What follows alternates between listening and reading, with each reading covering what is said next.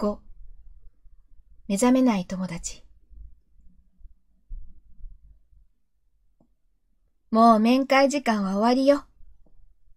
突然、肩をゆすられて、俺は目を覚ました。いつの間にか、倉橋の寝ているベッドに突っ伏して眠っていたらしい。ダメじゃない。患者さんのベッドで熟睡しちゃう。そう言いながら、その看護師は点滴の残量や輸液ポンプのチェックをテキパキ行っていく。ごめん。じゃあ。そう言って立ち上がって帰ろうとした俺は、その人に呼び止められた。竜吾、お母さん、今日は夜勤だからよろしくね。夕飯はカレー作ってあるから。あ、わかった。じゃあ。俺の母親は倉橋の入院するこの病棟の看護師で、しかも倉橋を担当するうちの一人だった。俺は倒れた時の状況を説明するために病院に残っていたので、母親が倉橋の担当になったことは入院したその日に知ったが、母親に倉橋の病状のことを聞いても守秘義務だと言って一切教えてもらえなかった。俺が倉橋の見舞いに来たからといって何ができるわけでもないが、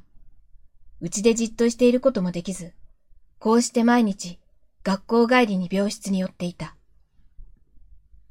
昨年からこの病棟で看護主任を務める母親は、多い時は一月の半分近く、準夜勤や深夜勤に入ることがあるため、夜家を開けることが多い。患者さんに急変などがあった場合には、勤務時間が過ぎてもなかなか帰ることができない立場にいた。その上、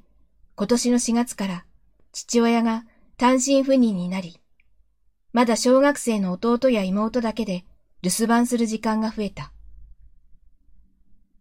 自分が所属していたバスケ部はそこそこ強豪校ということもあって練習時間も長く、遠征や合宿などが頻繁にあり、家を開けることが多かった。父親が必ずうちにいる時と違い、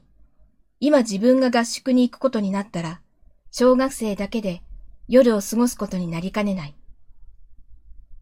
前もって誰かに頼むことはできるだろうが、連絡すら難しい時があることは長年母親を見ていればわかる。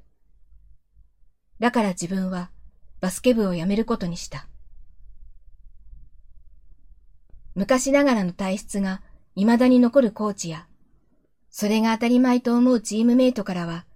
罵られることもあったが、自分が今一番大切だと思うことを選んだだけであって、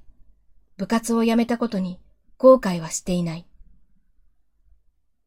元チームメイトや先輩方の話に尾ひれがついて、いつの間にかコーチを殴ったことになっているようだが、言いたい奴には言わせておけばいいと、噂を否定もせずにいた。